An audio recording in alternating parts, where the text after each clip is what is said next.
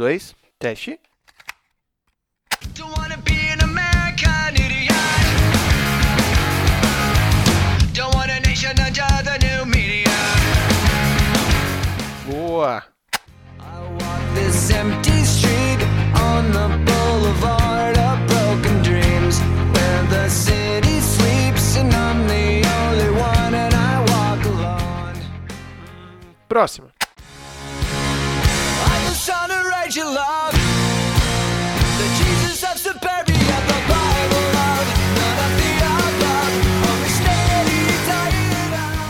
Tá, agora sim, vamos nessa.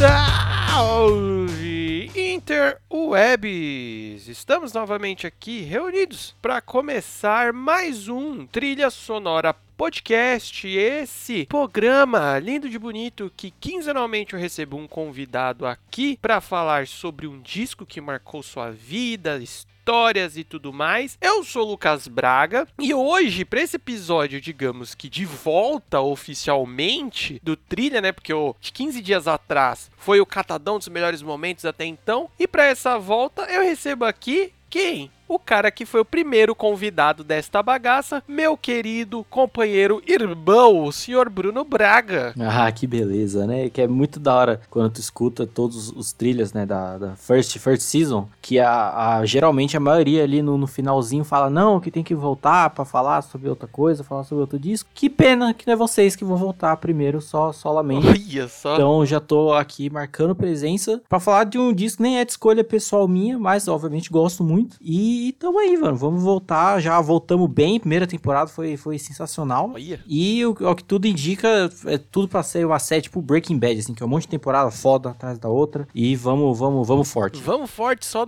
torcer pra esse episódio de volta aqui não ser o episódio da mosca de Breaking Bad, né? Porque puta que me pariu. Recado do editor. E como vocês já estão cansados de saber, o recado do editor serve para fazer aquele jabazinho, dar aqueles recadinhos, porque eu faço esse corte seco aqui para pegar você de surpresa e porque também a maioria dos convidados tem um tempo curto aí para gravar comigo, então não quero perder o tempo do convidado fazendo jabá, dando recado, caramba, quatro, sendo que eu posso colocar isso tudo aqui na edição, que é o que eu faço neste momento. Então, querido ouvinte, não se esqueça de nos seguir em tudo quanto é lugar. Primeiramente, na sua plataforma de ouvir podcasts. Geralmente a gente fala do Spotify, mas nós estamos disponíveis em tudo quanto é lugar aí, mano. Apple Podcast, Google Podcast, Deezer, o caramba A4. É só você procurar a gente lá, Trilha Sonora Podcast. Mas caso você queira o link, feed direto ou até o próprio player deles, estamos lá em anchor.fm barra trilha sonora. Lá tá tudo bonitinho, você consegue até o feed e também não se esqueça de nos seguir, nos acompanhar lá no Instagram e no Twitter, arroba trilha sonora podcast. Se não me engano, no Twitter é só trilha sonora pod, mas trilha sonora você acha nós, porque lá a gente posta quando tem episódio novo, a gente posta os memes, a gente interage, que é bem legal, manda mensagem, todas as DMs são abertas e o feedback de vocês sempre é muito bem-vindo. Eu gosto pra caramba de trocar ideia com vocês e aproveitando, vai lá também nos Instagrams, nos Twitters de quem você quer que participe aqui, manda lá, fala para participar, divulga, ajuda o projeto a crescer. Então é isso, galera, bora voltar pro episódio.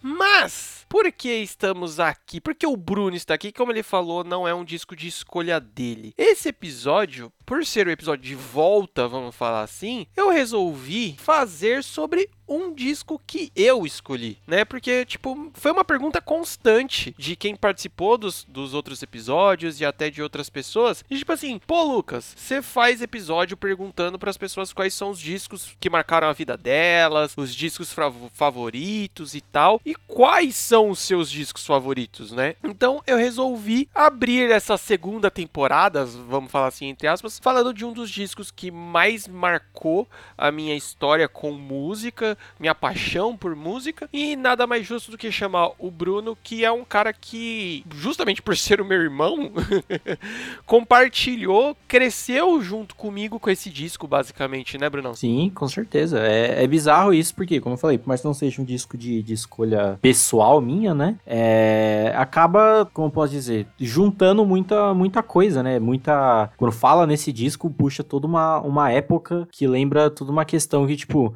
às vezes para pra pensar, tipo, mano, se pá até talvez seria de fato uma escolha, uma escolha pessoal, porque tem muita, muita memória envolvida, digamos assim, sabe? Total, total. E aí, né? Muita gente pode estar achando. Claro, todo mundo já viu o título e tereréus, né? Mas muita gente pode estar até achando, tipo, mano, como assim o cara que, por de 23 episódios que eu fiz, 22, 23, se não me engano, é, a maioria foi de metal e eu sempre falei muito sobre metal, né, mano? Sempre deixei claro também a minha paixão sobre metal e tal. E como assim você escolhe um disco que é de pop punk, digamos assim, né? Tipo, meu, mas quem ouviu os, todos os episódios já viu eu falando muitas vezes o quanto Green Day marcou a minha vida, quanto Green Day é uma das minhas bandas favoritas. E esse disco que eu escolhi, que é o American Idiot, eu também já comentei algumas vezes bem por cima aqui, é um disco que ele marca de muitas formas é, a minha história, e eu creio que o Bruno vai também compartilhar disso, de talvez foi o disco que mais bateu o martelo no sentido de, tipo, mano, é rock mesmo que eu gosto de ouvir, é o estilo que eu mais gosto de ouvir, é o estilo que eu mais gosto de consumir. E uma coisa que eu quero contar aqui logo no começo, cara, é que, assim, é bom a gente fazer um, um disclaimer de explicar como que foi a nossa, nossa infância barra adolescência minha aqui em casa, né, velho? Porque demorou pra gente ter acesso às coisas, se parar pra pensar. Eu tava pensando hoje de manhã, se eu não me engano, a gente foi ter computador aqui em casa em 2006,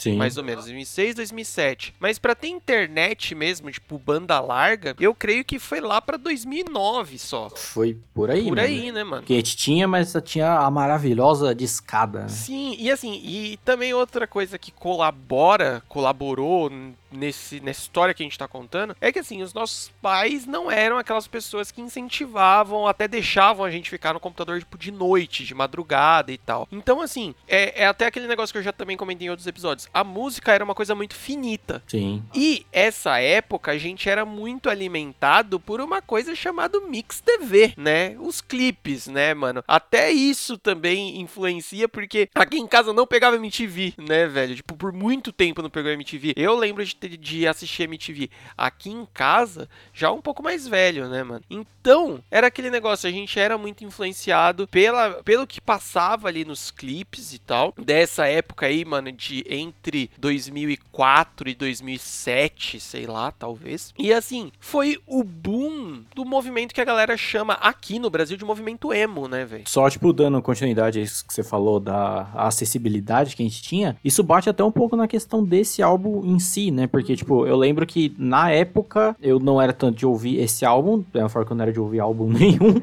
mas o que o retrospecto principal que eu tenho é de ouvir Green Day das músicas desse álbum que fizeram muito sucesso, que não foram poucas, né? Obviamente essa questão do, dos clipes, mas de quando, por exemplo, tu comprou o Bullet in a Bible, né? Que é o grande, o grande álbum ao vivo da, da turnê desse, desse álbum. E, de- tipo, desse meio que ter sido um ponto principal, assim, de realmente começar a curtir pra caralho. E isso foi o quê? Tipo, esse álbum é de 2004, né? O American Idiot. E isso deve ter sido, tipo, 2005 pra 2006, mais ou menos, assim, né? Então você vê que já era, tipo, obviamente ainda era na, na época que tava, tava estourado, tava fazendo muito sucesso. Mas não foi no, no ponto ali do, do, do lançamento, né? Até, até curioso pensar nisso. E até o que você falou do, do movimento emo, é uma das paradas que a gente já conversou entre, entre nós algumas, várias vezes, que o Green Day teve a, a sacada do, do século, né? Foram muito, muito inteligentes em adaptar, não necessariamente o som o som, em certo momento, sim, mas adaptar principalmente a saber adaptar a estética deles, que era um padrão pop punk normalzão. Era uma banda que você olhava no palco, tipo, era uma banda X, normal, mais uma. Apesar de sempre ter sido uma banda muito boa ao vivo, né, em termos de, de execução, presença de palco, etc. A banda nunca teve uma, nunca chamou muita atenção em quesitos performáticos, de estética, etc. E vindo essa onda forte do, do emo, eles pegaram isso pra eles, né, vamos, vamos embarcar nessa onda,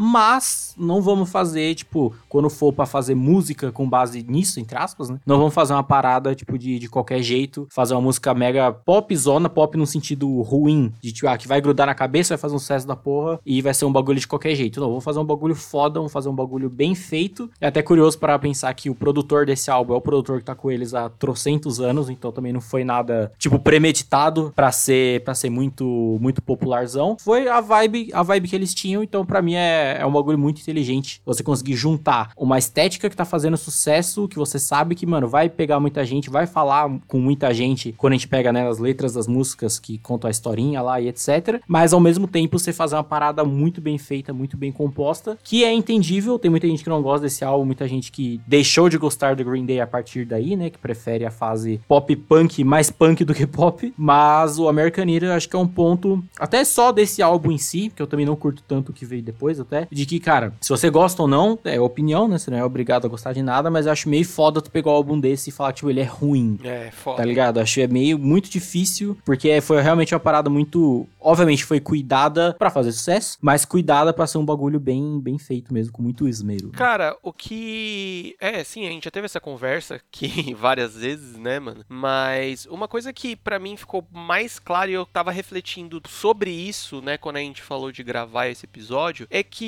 mano, se você pega as bandas que explodiram, né, nessa época, a gente tá falando de Simple Plan, Good Charlotte, My Chemical Romance e por aí vai. Todas essas bandas, em algum momento, já comentaram sobre Green Day como uma grande influência, tá ligado? O Green Day foi uma banda que lá atrás, a gente tá falando que o maior sucesso até então da banda era o Duke, de 94, né? Que também, mano, é uma bomba de hits e sucessos e o caramba 4. Mas assim, o que eu vejo é que essa sacada e até esse caldo, esse peito do Green Day reaparecer aí com esse disco em 2004 com o American Idiot, ele é muito de casca grossice de estrada, tá ligado? Porque tipo assim, cara, o Green Day, ele foi a banda que de certa forma, entre aspas, uma das pioneiras nesse movimento do pop punk, da coisa mais um punk mais descontraído, tá ligado? Uma coisa mais californiana, tal, não aquele tupá tupá tupá tupá tupá tupá que tava que é o outro lado do punk que também originou, sei lá, o hardcore, por exemplo. Mas sempre foi essa coisa mais adolescente e tal. O Green Day tem músicas bem carregadas assim, parte emocional em outros discos ali no meio, tá ligado? O Insomniac é um disco bem denso assim e já tem essas características.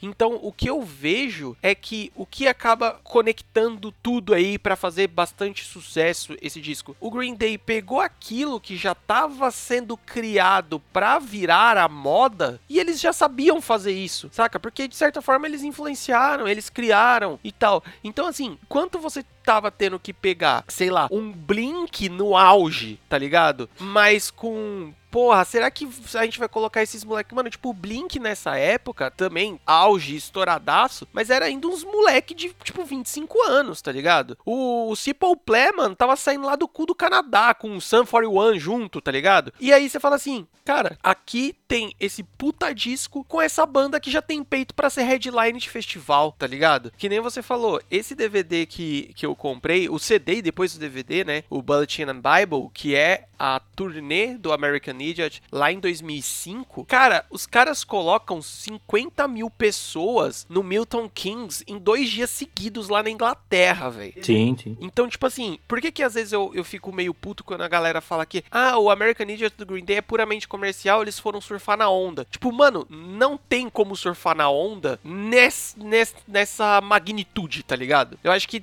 surfaria na onda se fosse alguma outra bandinha, tipo, replicando uma forma. O Green Day nesse disco, pra mim, claro, tem muita, muita nostalgia, muito amor envolvido, né? Mas nesse álbum, é eles, tipo, mostrando, tipo assim, ó, beleza, mano, tem muita gente fazendo pop punk, ou emo, ou o que for. A gente faz isso há 20 anos quase já, tá ligado? E é assim que se faz, basicamente. É, pra mim esse é o ponto principal de tudo isso que você falou, principalmente falando dessas outras bandas da época, é que, mano, o Green Day é muito velho, tá ligado? Tipo, o Green Day é o quê? 87, se eu não me engano, um bagulho assim. É, por aí, mano. Então, até chegar a 2004, que é esse álbum, Chão, né? porra, é muito, muito tempo. E é uma banda que, tipo, de- mesmo no, no Duke, que é meio que o álbum principalzão da galera que gosta mais dessa época, é um álbum que flerta em, tipo, ter essas paradas mais pop punk, mais punk, e mas ainda assim ter um zilhão de hits e músicas que grudam na cabeça muito fácil se você for escutar, mesmo se tu não for tanto dessa, dessa vibe. Então foi uma banda que sempre soube flertar muito bem em, tipo, fazer umas músicas mais porradas e ao mesmo tempo fazer uma parada mais palatável ao público. Como quando chega nessa época, você tem essa porrada de banda que tá fazendo sucesso e que são todas bandas novas, que foram formadas ali, sei lá, finalzinho de 90 pra começo de 2000, e pega uma banda que já dá o quê? Com 15 anos de carreira, mais ou menos, naquela época, e que já vai ter todo, todo, toda uma estrutura, todo um amadurecimento, toda uma parada pra, pra botar isso num outro patamar. Tipo, eu até acho que surfou numa onda, mas aí a onda acabou e eles fizeram uma outra praia do lado diferente. É, tipo Porque, isso. assim, foi tipo, vamos entrar nessa vibe, mas a gente le- leva isso pra um patamar muito absurdo, muito diferente. Que, cara, é aquela parada. Como eu falei, tem muita gente que meio que deixou de gostar do Green Day nessa época, tem gente que só continuou gostando, e tem a galera como a gente que passou a gostar a partir daí, e muita gente que talvez nem ouviria Green Day pré-American Idiot, passou a ouvir por isso, e aí pegou as coisas antigas e passou a gostar também. Então foi tipo, foi a, a junção de todos os mundos, uniu todas as tribos, tal qual o Norvana, né? Então foi maravilhoso. E cara, mano, é. Eu acho que pra finalizar, pelo menos os meus argumentos com relação a esse bagulho de. Ah, só foi na onda, só foi na moda, tá ligado? Isso é coisa de quem ouviu, sei lá, os singles do American Idiot, viu as coisas separadas. Porque quando você vê esse disco completo, você fala assim, cara, isso você não consegue fazer numa quinta-feira, tá ligado? Isso foi pensado pra caramba, isso foi estruturado pra caramba. Eu já comentei em outros episódios aqui, a gente teve outros episódios com álbuns conceituais. E eu sempre invoco o American Idiot porque foi o primeiro disco de álbum conceito, no estilo conceitual que eu ouvi e me pegou demais. Porque assim, cara, eu, acho que eu falei isso até recentemente no episódio com, com a Bia Fioroto lá falando de The Who. Mano, quando você entende essa estrutura de que todas as músicas elas estão pensadas juntas, contando uma história, isso pra mim na época foi tipo assim, caraca, velho, você pode fazer isso com música, tá ligado? De tipo juntar, ter um contexto todo falando, um disco todo de, sei lá, mano, 10, 15 músicas, todas contando uma história só, falando do mesmo tema. Isso pra mim, velho, é genial. E aí, velho, não tem como você estruturar isso. Tipo assim, o, o, o, Blink começa a estourar lá no comecinho de 2000, aí começa a aparecer que essas bandas que a gente falou, Sun for One, o Simple Plan, é, Good Charlotte, My Chemical Romance. Mano, você não vai conseguir compor um álbum desse estruturado dessa forma, de tipo assim, de um mês pro outro, de um ano até pro outro, tá ligado? Tem é uma coisa que já vinha sendo trabalhada e lapidada, e eu acho que meio que calhou de, pum, tava pronto neste momento, tá ligado? E aí eu afirmo embaixo que tipo, mano, o Green Day, assim, se você parar pra pensar, o, o Billy sempre tocou de camisa e, e gravata. Mas, mano, meteu um lapisinho de olho, tá ligado? Pô, meteu aquele cintinho de rebite. Pô, beleza, mano. Você colocou na estética do momento. Aí tem gente falando, ah, mas se vendeu. Porra, mano, é a estética do momento, tá ligado? Tipo, todas as bandas que você pensar na vida, elas têm mudanças de estética visual. É normal isso, né, velho? Ah, Você pensa desse jeito, todas as bandas do hard rock dos anos 80 se venderam, que todos têm o, o- tem a vestimenta da época, Né? tá ligado? cabelo de poodle, Exato. calça de oncinha. E até, tipo, complementando mais o lance do, do que é uma banda que já tem um amadurecimento, um outro nível em relação a essas dessa época que estavam meio que começando, indo pro, pro início do seu auge, que todas, num sentido lírico até, que todas essas, é, muito até pela vibe do movimento emo e tal, você pega quesito de letras, é basicamente sempre coisas, tipo, muito pessoais, sentimental e etc. Óbvio que cada um tem, né, os seus, seus subsidiários ali, coisas mais específicas, mas no âmbito geral é tudo me- meio que falando uma mesma coisa, né? E nesse álbum você tem essa questão que tu falou de ser um álbum conceitual, que até a a historinha bate muito nessa, num padrão de, de pessoa que um jovem vai, da época vai escutar e falar, meu Deus, a música foi feita para mim, ai", igualzinho. Mas tem essa questão de ser uma, ter uma historinha de muita coisa que até na época eu, enquanto um, um pequeno infante, não entendia, de achar que tem um bilhão de personagens, sendo que tipo, é uma mesma pessoa que tem personas diferentes, etc. E ao mesmo tempo você tem letras de cunho político, que pra mim, pessoalmente falando, eu não curto tanto a historinha do álbum, mas pessoalmente falando é onde o álbum brilha liricamente. São as letras de cunho político, que infelizmente só são duas músicas, mas que são tipo as minhas favoritas E, cara, é contextualizado muito da época, por sinal. Então, tipo, você vê que é realmente um outro patamar. É você pegar uma parada que tá na moda, que tava sendo feita e era vendável, querendo ou não, mas você tá adicionando um, um caldo ali, um tompeiro muito, muito diferente, tá ligado? Ah, mano, acho que é que fica complicado de, de comentar tanto assim, porque eu, eu entendo um pouco do, do saudosismo da galera que falava, ai, roubaram o meu Green Day, tá ligado? Ah, sim. Da mesma forma que eu, hoje eu escuto que o Green Day faz agora, eu acho uma bosta, tá?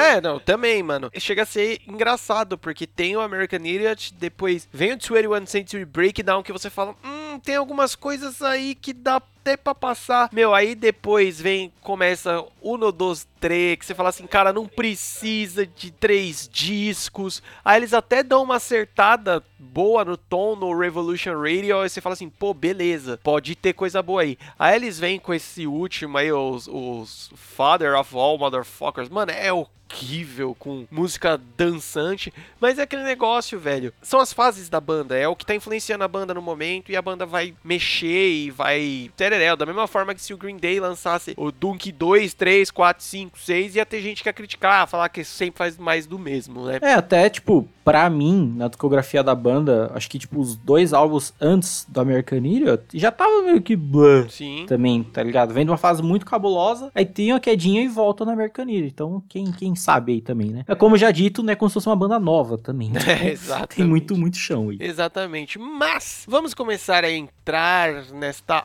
obra chamada American Idiot, porque a gente acabou de falar que tem uma historita aí no meio. E uma parada que eu acho muito legal, que nem você comentou, velho, é que assim, é muito nítido que tem esse fio condutor que é essa história, mas dentro dessa história tem essas cutucadas políticas e cutucadas em outras em outros temas, né, mano? Que eu acho muito louco. O álbum abre com American Idiot. É, tipo assim, já falando sobre um pouco dessa história, é, a primeira faixa basicamente não casa nessa história. Basicamente tá abrindo o disco, mas tipo assim, velho, é o Green Day, tipo pop punk energicão mesmo, tá ligado? Sabe? Tipo, música pra abrir disco, música pra abrir show, música pra, mano, sei lá, pé no peito e, velho, já com essa bagagem do Green Day, porque é uma puta música de estádio, né, mano? De arena, pra cantar junto e se divertir, né, mano? Eu acho que é uma música que abre bem o álbum pra dar o, o do disco. Tipo assim, você fala, tá, é, o- é o pop punkzão, com o refrão grudento, né? Todo mundo cantando junto e tal. Mas você já percebe, principalmente quem tava acostumado, quem já conhecia a banda, quando tu ouve muito de, de mixagem, etc. Sei tudo muito bem, bem limpão ali, né? Bem, bem suave. É um dos motivos até porque eu gosto tanto do Bullet in a Bible. Foi até estranho reescutar esse álbum, porque eu sou tão acostumado a ouvir as versões ao vivo, que são mais porrada, que quando eu volto pra isso eu falo, nossa, gente, que, mas tá faltando um feijão ainda, tá faltando uma força. Mas, tipo, é, é o, o padrão, tipo, mano, quantas vezes eu vi esse clipe? Tá- Esse álbum inteiro, né, tem vários clipes icônicos, mas esse é maravilhoso, né, o Trey Cool correndo em volta da bateria, sensacional. Eu tinha uma fantasia até com, com esse, quando eu era criança, de que um dia eu iria ao show do Green Day, em qual eles tocariam American Idiot, e naquela, naquela volta daquele refrão depois do, do meiozinho ali, né, depois da ponte, ia cair tinta verde no palco, que nem no, no, no clipe. Não Ah, faz sentido nenhum no show, mas eu imaginava isso, devia ser da hora. E como eu falei, né, é uma das duas letras que tem como o foco o, o, o cunho político, que eu acho maravilhoso. Lembrando, né, contextualizando na época, é, eleições da presidenciais americanas de 2004, onde o grande, ou não, George Bush, ou George Bush filho, né, se, se reelegeu e era um, tipo, um, um cara, né, acho que a este ponto todo mundo, todo mundo meio que já, já tem noção de tudo que o, o cidadão fez, né, toda a questão da guerra do Iraque, do Afeganistão, toda a questão de hoje em dia a gente conhece os Estados Unidos por ser os loucos do petróleo, veio muito dessa, dessa época aqui, fora, né, de ser um cara mega retrógrado em N, N pensamentos e etc, e muito da letra fala, fala isso, né, é, well, maybe I'm the faggot America, I'm not a part of a redneck agenda, né? então, tipo, talvez eu seja um, um viado, né, usando o termo pejorativo mesmo, faggot, é, porque eu não sou parte dessa agenda caipira, é, muita gente traduz redneck como caipira, que não é uma tradução exata, mas meio que é. Porque, cara, tipo, era a vibe total da época. Era até curioso a gente parar pensar, tipo, no início dos anos 2000, esse meio que uma onda mais conservadora vindo forte e para pensar onde a gente tá agora, né? Você vê que, tipo, ninguém aprende porra nenhuma com, com nada. E até nesse lance redneck, que, tipo, sem querer estereotipar muito, mas já estereotipando, porque o George Bush, antes de ser presidente dos Estados Unidos, ele foi governador do Texas. Então, assim, né, já estão um ponto ali, um ponto ali forte. E a letra fala todo muito sobre, sobre isso, né? A alienação que tinha na época, considerando que o George Bush foi reeleito nessa, nessa eleição de 2004, era muito essa, essa potência de, tipo, mano, é o cara que bate muito pensando, tipo, o, o eleitor médio, né? O cara que bate muito com os meus pensamentos bizarros e meio que não importa o que ele faça, é meio que um Brasil quase, né? Não importa o que ele faça, ele pensa igual eu, então eu vou votar nele porque pau no cu de democrata e o cara. É basicamente isso. Ele representa todos os meus preconceitozinhos aqui, logo colocarei-o no governo, né? Então é, é foda pensar isso, mas a gente cai na faixa número 2, que aí sim começa realmente a história do disco. Jesus of Suburbia, velho, é grandiosa, ela é ousada, ela é engenhosa, né, velho? É uma faixa de 9 minutos Poucos. né? Poucos minutos. E, tipo assim, ali.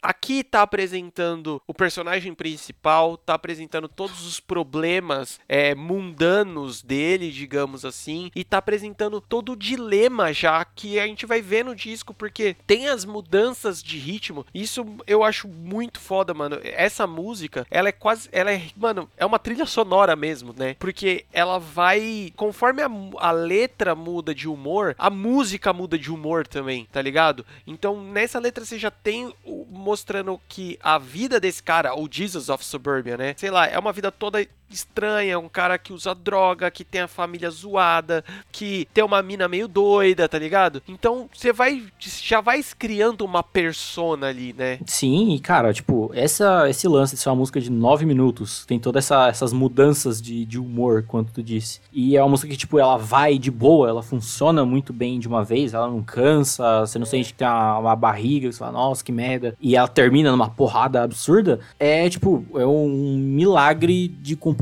ao meu ver. É isso um dos, é um dos motivos do que eu pago tanto pau pra esse álbum nesse quesito de composição. Porque, cara, tu fazer uma música dessa funcionar bem do jeito que ela funciona, e, tipo, ela funciona ao vivo, você tem um clipezinho, né, que muitas vezes passava cortadaço na, na TV, mas que, que funciona, né? Podemos dizer aí uma Bohemian Rhapsody dos anos 2000, quem sabe, não sei, me processa, caguei também. Mas, inclusive o Green Day costuma tocar, né, Bohemian Rhapsody antes dos shows começarem, né? Sim, sim. Ah, um playzão, né? Aquele Não, sim, playzão gostoso. tocar ali pra jogar pra, pra galera, pra dar aquela hypada. Mas eu acho que funciona muito bem nesse, nesse, nesse quesito. E você ter essa parte, as partes que vão, são levadinhas, mais, mais de boa, as partes que dão as pedradas mais cabulosas, e ela ir nessa, nessa lombada desse vai e vem, e conseguir terminar numa porrada absurda, que você, tipo, você seta um nível muito, muito alto, tá ligado? Esse, essa questão de, a segunda música do álbum, nove minutos, ela vai e volta um bilhão de vezes e termina em alta, é o, o principal ponto pra mim do que faz essa música ser tão bem, bem composta. Aí, assim, mano,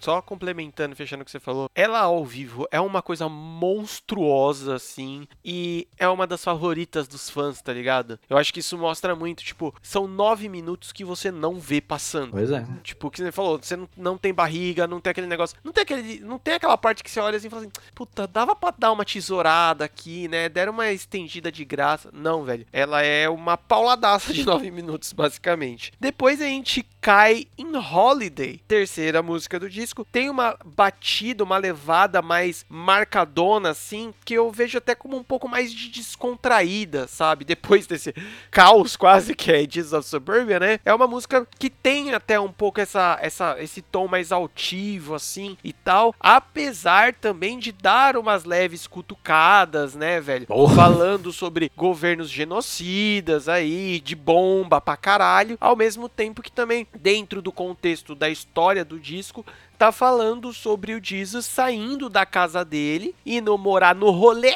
e quando você mora no rolê, todo dia é dia de festa, todo dia é o feriado. Já dizia o funk, né? Eu vou largar minha casa e vou morar no cabaré, né? É um, Olha um só, exatamente. Mas assim, sobre Holiday, pra mim, é, é a minha música favorita do álbum, assim, fácil, gosto, Olha, gosto sabia, muito. Gosto e gosto. Gosto e gosto, é excelente. E é, acho que essa é das que tem a maior, o maior impacto de voltar a escutar a versão do disco ao invés da, da versão ao vivo do Bullet a Bible. Que, tipo, é, ao vivo ela começa daquele jeito calminho e quando ela entra, mano, ela entra com, com vontade, tá ligado? Ela vai com força, o baixo do Mike Dirt comendo. E no disco, tipo, ela começa calminha e ela se mantém calminha inteira.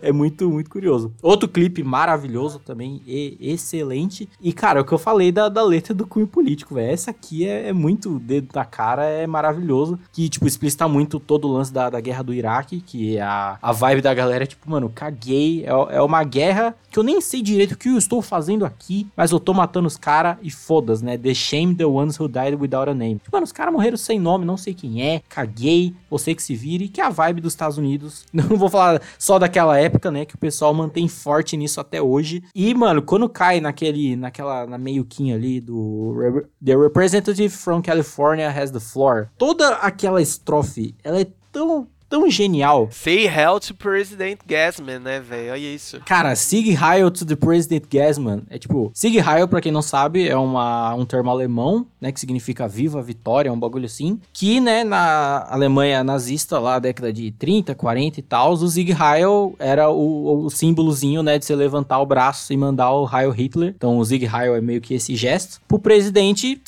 o senhor do petróleo, que é basicamente, né, senhor, senhor George Bush. Porque, cara, era, era a vibe, como já, como já citado, vamos caçar essa porra aí. E foda-se. Realmente, né, bombs away your punishment. A, a reta final ali, kill all the fags that don't agree, né, tipo, mate todas as bichas que não concordam. Eu acho muito foda como eles conseguem utilizar é, esses termos pejorativos e etc. Pra, tipo, contextualizar muito o, o que tá querendo dizer, pra deixar na cara, tipo, mano, é, é o pensamento de quem a gente tá criticando, não é o nosso, tá ligado? Isso talvez tenha pessoa que não entenda, não sei. E nas, nas performances ao vivo da época, o Billy, ele queria deixar muito claro isso, né? Tinha show que ele fazia com a máscara do, do George Bush. É uma coisa que eu até esqueci de falar no American Idiot, na música, que na performance do Bullet na Bible, antes de voltar naquele último refrão que todo mundo canta, né? Ele fala, eu quero que vocês cantem tão alto que todos os rednecks, pau no cu, vão ouvir essa porra aqui. Que é muito o que a vibe da música quer, quer dizer. Mas como eu falei, mano, essa música eu gosto muito dela, não só pela, pela letra. Ela tem essa vibe muito de boa, muito divertida, pra um, pra um som que tá falando dos bagulho muito, muito cabuloso. E ela funciona muito bem. Tipo, o refrão,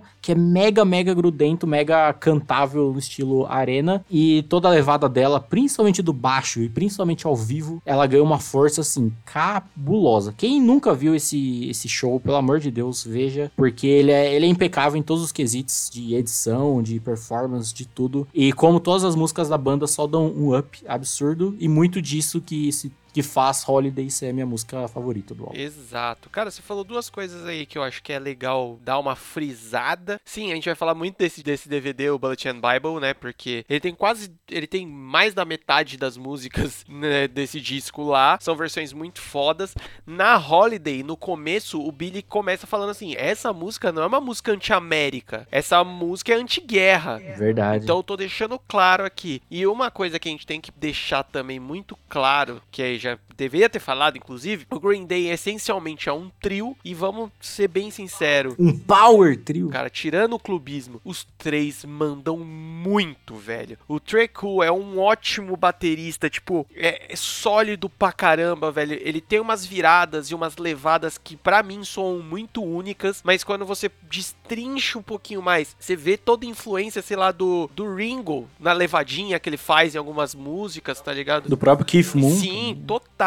Mano, Mike Durf é um, sei lá, velho, pra mim é o melhor baixista de palheta do mundo, talvez, assim, tô, tô exagerando, eu sei, mas, cara, ele é muito sólido, o baixo dele é muito audível, sabe? E, assim, é, é uma vertente que você fala assim, ô, amiguinhos, você não pra você ser um puta baixista, um baixista cabuloso, não existe. Você pode ser um baixista que toca com palheta, tá ligado? Não precisa ter essa regra aí e tal. E dá-lhe backing vocals, né, cara? Backing vocals bons pra caralho nesse disco, tem umas partes muito legais disso. E o Bill Joe, velho, poucos caras têm o nível de frontman que esse mano tem, velho. Porque ele ao vivo, ele, ele mexe com a galera. A, a plateia tá tão na mão dele, assim, tá ligado? E ele não para no palco tal. Ele, ele é muito carismático, né, velho? Então é, é muito absurdo. É, ver Holiday ao vivo é. Mano, é uma catarse quase. Do que você falou que a gente vai citar muito o Bullet na Bible ainda. É, mano, é da- das falas dele que ficam entre, entre a- as músicas, que sempre que tá grudado instantaneamente. E isso que você falou de ser deles como músicos e tal, os mandarem muito, é, é um paradoxo muito é, irônico de você parar a pensar do pop punk em relação ao punkzão raiz. Tipo, Ramones, Clash e os caralho. Clash nem tanto, né? Mas que, tipo, boa parte desse punk raiz é galera que, tipo, não sabia tocar, tá ligado? Tipo, eram músicos. Tipo, não que isso fa faria diferença na música, no tipo de música que eles fazem barra faziam. Mas enquanto músicos no quesito técnicos, eram, tipo, a galera muito deplorável, de medíocre pra baixo. Você pega ali, tipo, Sex Pistols, essa galera, tipo, era muito triste, tá ligado? E você tem toda essa galera do pop punk que, tipo, são caras que têm um nível muito acima em termos nesses quesitos, tipo, técnicos e etc. É muito irônico pensar nisso, tá, tá ligado? Porque, mano, tipo, mano, o Terku é um baterista destruidor. Tipo, haja tendinite, brother.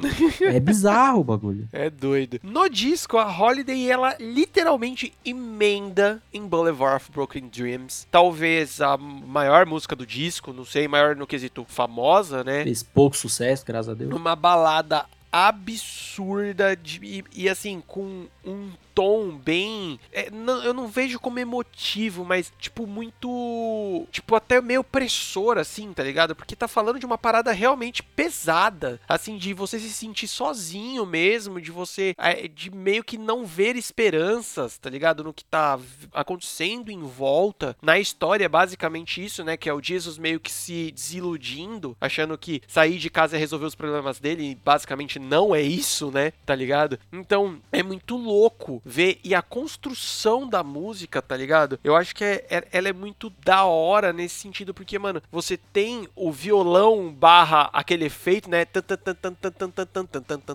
Mas quando a banda entra, tipo, no refrão, é uma paulada também, tá ligado? Então traz esse peso que o tema da música barra tema da história, capítulo da história, pede, né? Sim, é até curiosa essa estrutura, uma estrutura meio grunge até, né? De, Nossa, tipo, total. Versos calmos, e porrada no, no refrão. Esse lance que você falou de dar essa vibe mais, mais densa, solitária. Até no próprio clipe meio que explicita um pouco isso. De também ser uma continuação do clipe de, de Holiday, né? Os dois se interligam ali. E dá essa vibe mais deprê. E até nessa questão, tipo, ela vai calma nos versos, estoura no refrão. E ela vai cres num crescendo absurdo no, no final. Que, tipo, o pau quebra não no quesito, tipo, pesado ou de velocidade, nem nada. Mas de um quesito atmosfera na reta final ali, que tá uma doideira absurda, incluindo, né, novamente, o grande Bullet na Bible, que tu citou do trio, né, mas temos que citar ali o quarto, o quarto Beatle, Jason White, o guitarrista, que meio que já é da banda de fato, né, que tá há dois mil anos, e acho que ele entrou em 2000, inclusive, na banda, né? Não, mano, antes até. Não é no, no Warning ali? Né, mas enfim. Enfim, foda-se. Que aí, cara, ele começa, tipo, a dar umas palhetadas com o pedal de uauá comendo e toda aquela atmosfera é, caótica que vai gerando em volta da música, eu acho muito, muito foda. Mano, eu tenho uma história bacana pra falar sobre essa música, né? De novo, lá, os, o menino novo, educado pelo, pela Mix TV, vendo meus clipezinhos. E aí, foi a primeira música desse disco que eu ouvi. Bullet, Bullet, ó. Boulevard of Broken Dreams. E aí, eu tenho um momentinho de vergonha pra contar sobre isso também. E choraste? Porque assim, na mesma época, tinha lançado o clipe de Shut Up, do Simple Plan. Nossa, verdade, E clássico. aí, mano, eu lembro nitidamente, pequeno Luzga, na escola, conversando, mano, com pessoa X, assim, falando sobre isso. Porque sempre fui metido a menino rockista, né? E aí, mano, eu lembro de eu falar a nítida frase: Eu prefiro o Simple Plan, porque é mais pegado do que Green Day. Olha aí. E é engraçado, teve uma época que eu pensava nessa frase e falava, ó, o moleque idiota, babá. Mas hoje eu só acho cômico mesmo. Ah, mas, tipo, é, é justo que você vai pensar, foi a primeira música, né, que tu, escutou, e, tipo, você vê até o próprio clipe de Shut Up, que é mega atitudes de invadir a festa, Jovens. e os caralho, é, jovens revoltados, franceses, canadenses, que não faz sentido, né, seriam meio, sei lá, enfim, mas faz make sense até, no, no contexto, dentro do contexto, se você contar essa história sem contexto, você vai realmente apanhar, mas dentro desse contexto é louvável. É, o que veio na minha cabeça agora é que se aquele clipe lá de Shut Up fosse, se eles fossem realmente franceses, eles seriam expulsos da festa, né? Porque francês adora perder uma guerra. Mas enfim, na quinta faixa temos a Are We The Waiting? Que, mano, é meio até difícil de descrever, né, mano? Porque é uma batidona na bateria mega marcada, quase que um, um ritmo de marcha de banda, né, mano? Banda que eu digo, banda marcial, né? Um- um- umas palhetadonas, as, tipo, tudo muito marcado, com o Billy cantando uma parte mega emotiva da letra, né? Da, da história. Assim, velho, falando sobre. Aparece a primeira vez, ele é citado pela primeira vez, o nosso querido amigo San Jimmy, né? E a gente tá vendo o personagem, mano, bem perdido ali, se questionando sobre, tipo, mano, o que tá acontecendo é verdade ou é mentira, tá ligado? É, é- mano, é uma música bem densa e eu amo essa música, velho. E é curtinha, né? É, até essa questão, eu vejo essa música um pouco como um interlúdio, saca? Aham. De, tipo, por mais que ela tenha letra, tenha esse refrão mega cantável, né? Que quando tu vê ao vivo também ele cresce muito. Mas ela, tipo, é bem, bem tímida, mas serve pra dar um, um respiro ali no, no álbum, né? Você vê de, de porrada, de uma música muito é, densa, que veio preparando bem, tanto no, no rockzinho quanto na vibe mais sentimental. Então vamos dar uma, uma karma aqui. E também dá até essa, esse step up melhor aí na história, né? Que incluir o cidadão San Jimmy, que é o Diesel Suburban, né? é A outra persona dele, que é uma coisa que me bugava pra caralho. Mas que eu só fui entender depois, que quando a gente chegar na outra música eu explico. Mas é bacana como ela funciona dentro do álbum e como ela funciona ao vivo também. né? Sim, porque ela é tocada, muita gente até considera como uma música só, com a próxima que é a Sam Jimmy, que aí é uma paulada absurda, é o caos rolando, é rápida, ela é, ela é quase que um punk puro, tá ligado? Mano, mano, e o pau fecha no show, e aí é apresentado melhor essa persona do Sam Jimmy, né? Que é tipo o cara doidão, drogadão mesmo, e foda-se, é o, o cara poucas, né? Exato. É tipo, como você falou, é a porradona que, mano, abre a roda, o cara nem precisa falar pra abrir a roda, né? Porque ela já começa ali, já vai armando e o mano, quando mandou o anti-trifol, é porque o bagulho fica louco. e é curioso até nessa questão do, dos creep, que a gente vem, vem falando tanto, porque, cara, American Idiot, Diesel Suburbia, Holiday, Boulevard of Broken Dreams, ainda vai ter a Wake Me Up, When September Ends, que a gente chegar lá, né? Uhum. Todas com, tipo, clipes próprios, né? Clipes, clipes mesmo. E que todos passavam muito. E na nossa querida Mix TV, e algumas vezes passava sem time do Bullet in a Bible. E quando passava, eu falei, caralho, o meu, meu show, mano, o meu show, velho.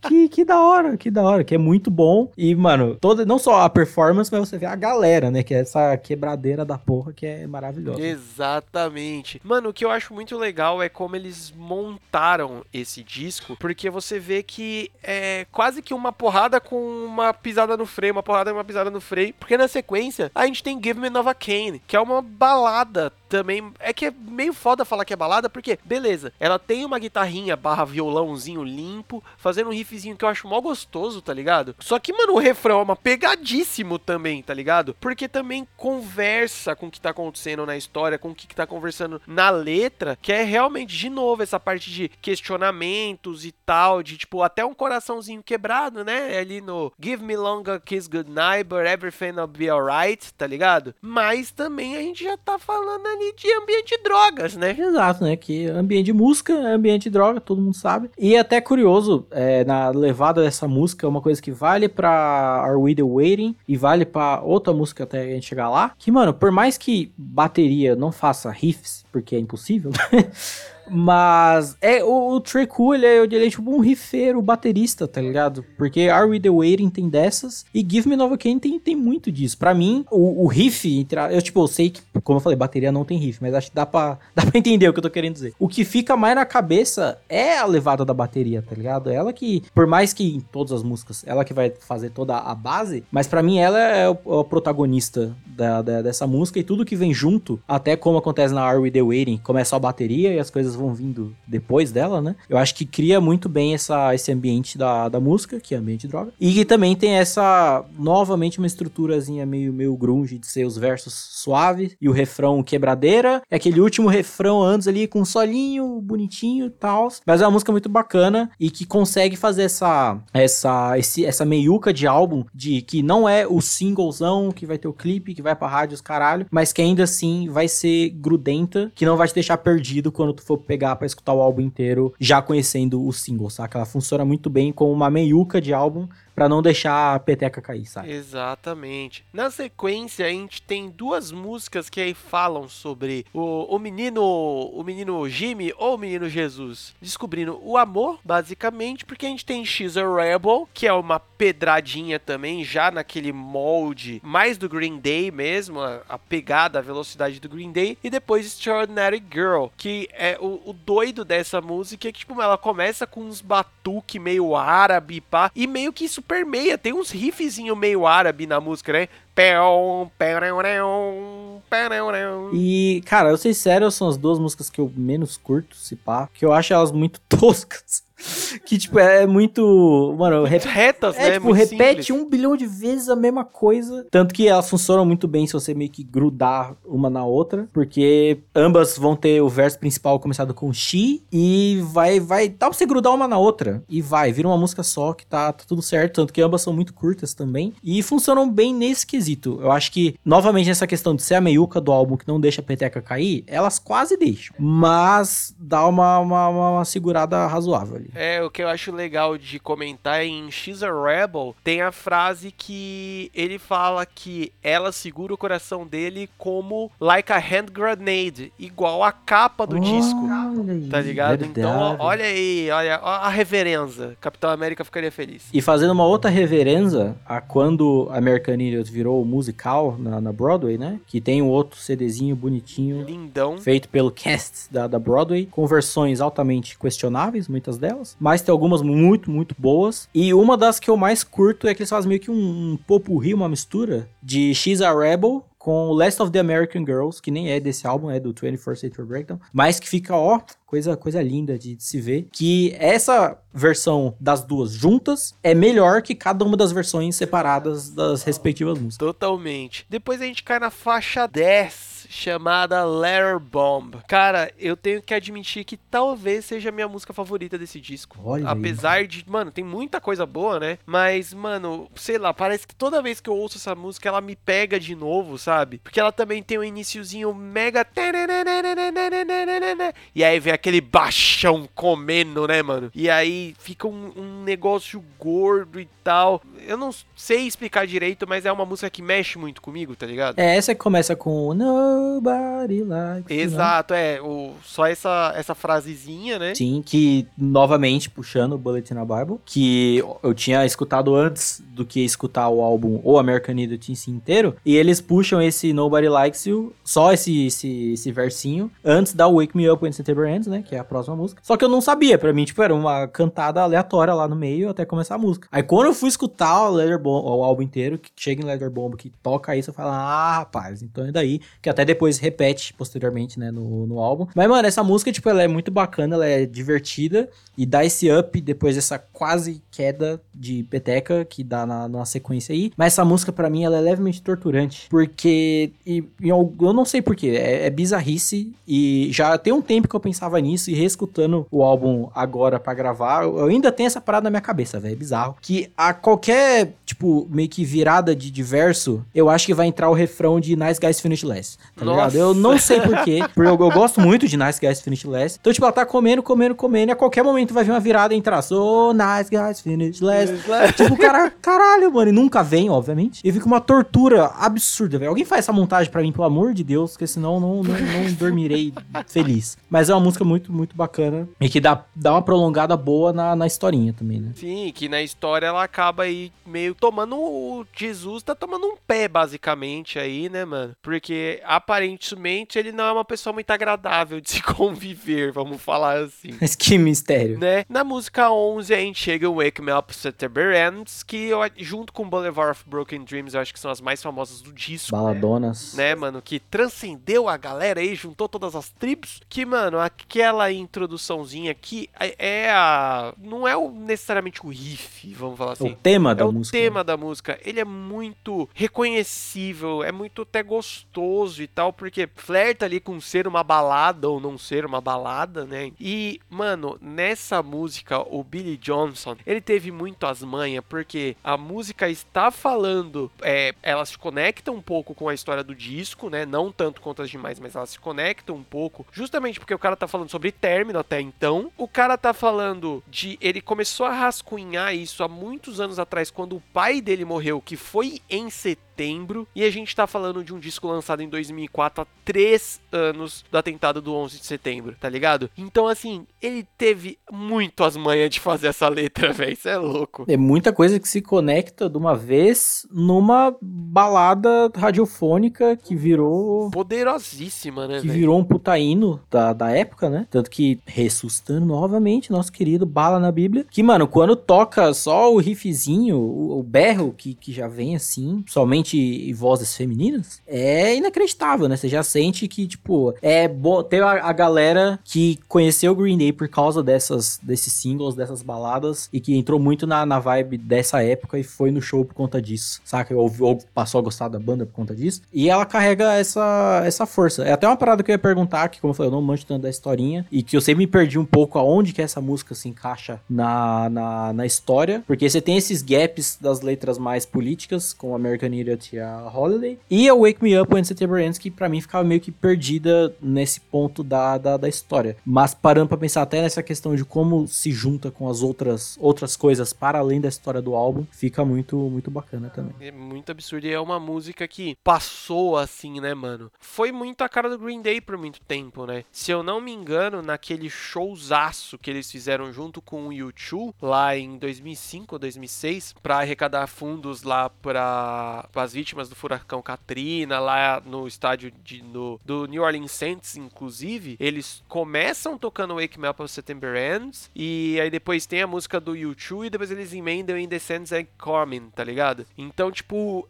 virou um clássico da banda, tá ligado? Absurdo, assim. Um tá clássico. E talvez seja também o responsável pela, pela birra de, de muita gente com essa fase do Green Day. É, talvez, talvez. Dando sequência, quase acabando o disco, temos a número 12, Homecoming. Que, velho, ela basicamente é a faixa que fecha é, a história do disco. A, a última música, ela ainda tá falando sobre isso, mas ela fecha, eu acho que todo o plot da história, né? É outra música de 9 minutos e tralalá, dividida em capítulos. Essa daqui, eu acho que eles perdem um pouco a mão, pra mim fica um pouco mais cansativo, mas eu acho que é aquele tipo de coisa assim, cara, pra você conseguir fechar tudo que tava aberto, precisava, tá ligado? Mas apesar de ser uma música um pouco cansativa, meio passável assim e tal, mas eu gosto de citar alguns pontos que temos os três cidadãos cantando, né? Tem a parte do Billy, que óbvio canta a maior parte da música, temos Mike Dirt cantando a parte do Nobody Likes You. Que começa com, tipo, uma, uma outra letra com a mesma melodia, né? E aí depois eles prolongam nisso e fica bem bacana. Exato. E Trecool sendo o doidão que ele, que ele é, né? Eu acho muito louco, mano, que no Bullet and Bible, entre as músicas, tem tipo um documentáriozinho deles falando. E uma parte é só o Billy e o, e o Mike falando do- de como que é conviver com o Tre, basicamente, né? É bizarro que essa parte do Trecu, ela é, tipo, totalmente desconexa com o resto da música, né? Com é de é, tudo, né? bizarro. Mas, como você falou, mais uma musiquinha dos nove e tantos minutos. Ela é tipo o primo feio, né? Do Diz of Suburb. Ela é o, o irmão gêmeo que fica preso no porão. Mas muito porque, cara, é de fato, ela não consegue ser tão, tão conexa quanto Diz of Suburbia, de ser essa música de nove minutos, que tu vai passando por esses capítulos mega, mega de boa. O que chama atenção é essas variações que tem de entrar as outras pessoas pra cantar, né? Você tá ouvindo, tipo, tá, tá, beleza. Aí tu volta a voz e fala, opa, vamos prestar atenção aqui, o que tá acontecendo. E aí, mas realmente, é, parece que tenta, tem essa vibe muito de, de final de filme, de ter que resolver as coisas de uma vez. E, e era isso, né, que eu falei an- antes, que às vezes eu me bugava muito na história, que é o primeiro capítulo, né, The Death of San Jimmy, e eu ficava, oi? Co- co- como assim? Depois já tendo a noção, tipo, não é outra pessoa, San Jimmy é basicamente a mesma coisa, aí eu fico, mano, mas como o cara morreu, né, a mesma pessoa? Mas não, tipo, é só a morte daquela, daquele... Daquela consciência. Isso, daquela ali, né? persona do Diesel Sober que ele se livrou de, de vez. E a partir daí ele vira uma, uma, uma nova pessoa, renasce. Talvez vire um evangélico, não sei. Mas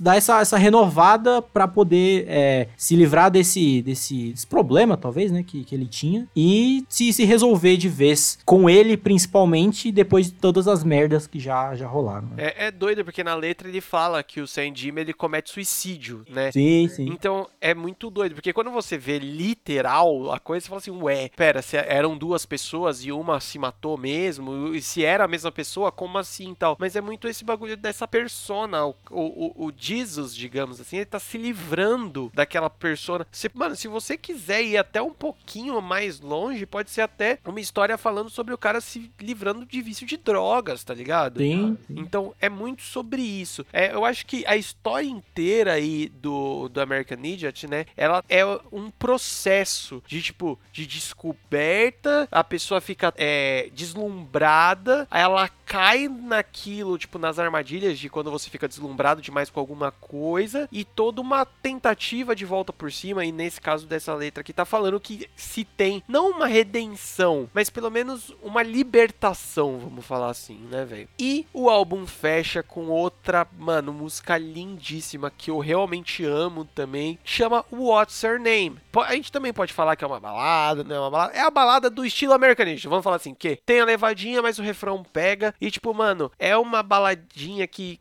a letra quebra o coraçãozinho, porque é o Jesus cantando, vamos levar em consideração assim, e é foda dele falando o tanto que ele gostava dessa mina, mas que infelizmente ele não lembra o nome dela, velho. Tipo, ele lembra de tudo dela, mas ele não lembra o nome dela. Por isso que o What's Her Name, né, velho? Então, puta, mano, é, é tipo, é de quebrar o coração. É até curioso que o What's Her Name meio que vira o nome dela, né? Vira o nome A- dela, Ah, What's exato. Her Name, né? Curioso isso. Sim. E eu acho que funciona muito bem como meio que um epílogo do, do álbum, assim. Que, tipo, dá toda essa merda em Homecoming. Merda, mas depois de coisa positiva dele se, ter se livrado de toda essa, essa carga que o San Jimmy trazia pra ele. Mas, e, tipo, agora meio que tá bem com, consigo mesmo. Mas ainda tem esse, esse ponto que ele vai ter que meio que con- conviver de, das merdas que ele passou. De que dessa essa falta desse, desse amor que ele tinha e agora não tem mais. Ao ponto dele nem lembrar o nome da, da menina, né? Acho que é, é, é uma, tem uma melancolia ali pra concluir o álbum. Que é, vem uma história muito carregada e que termina. Acha que tá tudo certo ali, mas tem um pontinho ali que, que, que bate na, na ferida. Que você fica, puta, perdemos, né? Não, não deu tudo certo. Eu acho que até uma vibe que o Green Day curte, né? De fechar meio nessa, nessa vibe meio, meio pra baixo. Você pega o próprio Bullet in a Bible e o outro álbum ao vivo que veio depois, né? O Awesome as Fuck. Ambos terminam com Good Riddance, Time of Our Life. Que, tipo, você pega um show que é mega, tipo, pra cima, quase que inteiro. E você terminar numa, numa baladinha ali, só voz e violão meio, meio, meio sad, meio pra baixo. Você fica, puta, dá, bate uma, uma saudade ali. Não é, sei lá, tipo, um Nine Inch Nails que termina o show com Hurt.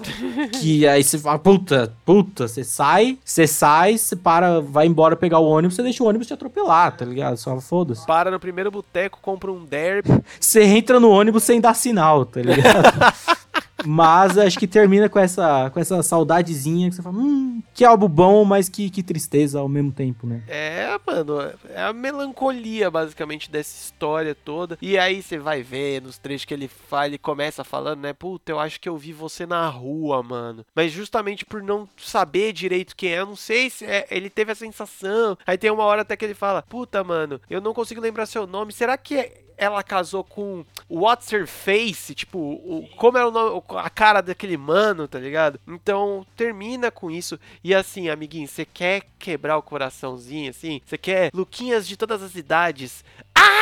Tá ligado? Mano, procura que tem vários vídeos que no final do show o Billy Johnson pega o violãozinho dele. Aí, óbvio, antes de tocar a Good Riddance Time of Your Life, que já é clássica de fechar os shows do Green Day, mano, ele toca ele e a galera, ele um violãozinho e a galera tocando What's Your Name, amigo, é de arrepiar, é de chorar. Então, eu acho que fecha muito bem esse descasso. É até um, um ponto que eu queria mencionar, porque a versão do, do Japão desse álbum tem uma faixa extra, que é a Favorite Sun, que é uma música que eu acho muito bacana, mas de que, tipo, tanto que quando eu tava reescutando aqui ilegalmente, baixar, é, é essa versão, então, tipo, termina What's Your Name e entra Favorite Sun. E, tipo, é uma quebra absurda, assim, por mais que eu adore a música, por mim, sei lá, eu tirava She's a Rebel, Extraordinary Girl, subia Favorite Son e ficava top. Mas, e, tipo, como por ser essa faixa extra que vem depois, ela, tipo, ela quebra essa vibe, esse clima de um jeito muito feio, que, tipo assim, é uma música muito legal, que eu gosto muito, até nessa, nessa, nesse álbum da, da Broadway, do American Idiot, fica muito bacana a versão deles também, mas, tipo, ela quebra muito, fica feio, quase, tá ligado? De, tipo, mano, você tinha que terminar na, naquele clímax, se der pra editar, nem que você deixe a Favorite Son antes da What's Your Name, tá ligado? Pra não cagar o clímax do, do álbum, saca? Olha esse Brunão, olha esse. Mano, mas o resumo é que, mano, é um puta descasso, né, cara? Puta que pariu. Não é à toa que. Vendeu pouco também, graças a Vendeu Deus. pouco, graças a Deus. Colocou Green Day de novo no mapa, digamos assim, né? Apresentou pra um monte de gente que não conhecia, inclusive a gente, vamos falar assim. É, não é à toa que eu escolhi como um dos meus discos da minha vida, tá ligado? Porque eu lembro que quando eu comprei o CD do, do Bullet in a Bible, né, mano? Que, como a gente já falou, é a metade do, desse disco que a gente acabou de falar. Eu lembro que eu ouvi ele em looping, assim, tipo, de realmente terminar os- o CD e dar play de novo. No DVD também, mano. A sala de casa aqui foi muito palco nosso desse show aí, porque a gente tocou muito tempo com o Green Day. E depois, um pouquinho mais depois que eu consegui pegar real esse disco e ler todas as letras, ouvir ele inteiro, cara, ele me mostrou muito a essência do que é consumir um disco, tá ligado? Que é o bagulho que eu sempre falo em todos os episódios aqui. É o bingo do podcast. Né, que, mano, é essencial pra quem gosta de música e é uma sensação, uma experiência muito foda, né, velho? Eu fico realmente muito feliz de, de poder compartilhar isso daqui e finalmente falar de Green Day, que é uma das minhas bandas favoritas da vida inteira, velho. Brunão, cara, muito obrigado por topar participar desse episódio. Eu tenho certeza que eu não conseguiria fazer ele melhor sem você, porque, porra, mano, tu, tu, é, tu é meu parceiro e a gente cresceu quase que com Green Day, né, velho? É isso, né? Tamo, tamo aí. Foi até curioso ter começado e até terminado a falar, meio que lembrando dessa. de como começou a, a escutar, né? De ter comprado primeiro o CD e posteriormente o DVD. Tipo, eu não lembro ao certo qual foi a, o, o gap de tempo que teve o tu e outro, não deve ter sido muito, mas de tipo ter tido aquela magia de tipo já ter escutado bastante o álbum, já ter meio que muito da como posso dizer, lembrando certas características nessas falas do Billy, etc.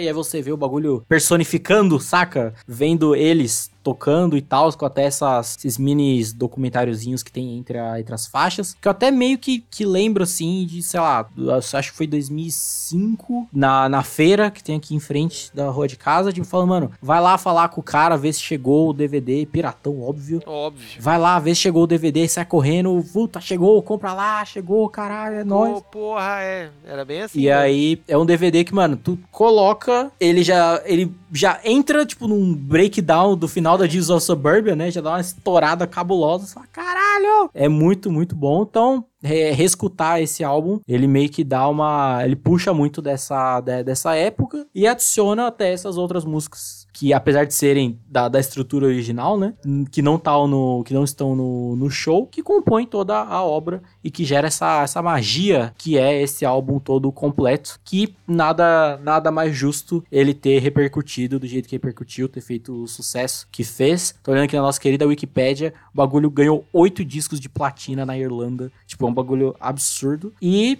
voltando até o que a gente falou no começo, em comparação às outras bandas que estavam começando ali o seu auge de fama na época, uma banda ali que já tinha seus 15 aninhos, que meio que renasceu e alavancou de um jeito absurdo. Nossa, totalmente, velho. Isso é louco. Que, que episódio foda. Brunão, antes de despedir, primeiramente, já sabe qual vai ser o seu disco escolhido pra quando você voltar pra essa bagaça? Já sabe? Já? Puta, aí é difícil, né? Talvez ali um El Chan na selva, quem Porra, sabe? É difícil. esse é bom. É, é difícil, cara. É assim, porque o Temple of Shadows, quando eu escolhi, ele é a cartada pra não ter dúvida, né? Já assim, na dúvida, vai esse aqui, tá, tá tudo certo. Agora, como já gastei a carta armadilha, aí fudeu, né? Aí mamamos. Mas quando chegar, a gente, a gente pensa de novo. Isso daí você meteu o zap na primeira rodada em cima de um 2. É, exato. Só pra garantir. Mas enfim, Brunão, projetos, redes sociais, tudo mais para divulgar? Ah, me segue no Twitter lá, né? Arroba Braga Mayhem, fala uma imensa quantidade de merda. É até curioso, falando com, com uma amiga minha outro dia, que ela falou assim, mano, eu não entendo nada do que você fala. Porque eu falo de muita coisa diferente num intervalo muito tempo. curto, tá ligado? Então é uma beleza. Eh, Me segue lá, lá tu acha Instagram, acha as coisas tudo. E tamo aí, né? Nossa querida temporada da NFL, logo mais, cola de volta aí, nosso querido Inside the Field, um podcast maravilhoso que logo mais a gente tá, tá de volta aí pra falar das coisas tudo de novo. E é isso, tamo aí sempre que precisar falar de, de música, de álbuns bons, ou de álbuns ruins também, quem sabe. Tamo aí, só me, me chama que eu vou. Olha só, Inside the Field aí be berolando os três anos. Olha só, rapaz. Olha aí. Olha, quem diria. Mas é isso aí, galera. Muito obrigado a todo mundo que ficou até aqui. Não se esqueçam de nos curtir e compartilhar em tudo quanto é lugar. Ajuda a divulgar o projeto, isso ajuda a gente a crescer. Sempre procura por Trilha Sonora Podcast. Tá lá, tamo lá no Twitter, tamo lá no Instagram, que é onde a gente posta os memes, onde a gente posta quando tem episódio novo. Não se esqueça também de nos curtir na plataforma que você ou, ou, ouva podcast. Tanto faz, você entendeu? Você consome. Boa, Brunão. No Spotify, no Deezer, no Apple Music, no Apple Podcast, no Google Podcast, qualquer coisa, você quer o, o link direto, feed, os caramba 4, anchor.fm barra trilha sonora. Muito obrigado, daqui 15 dias estamos de volta e adeus!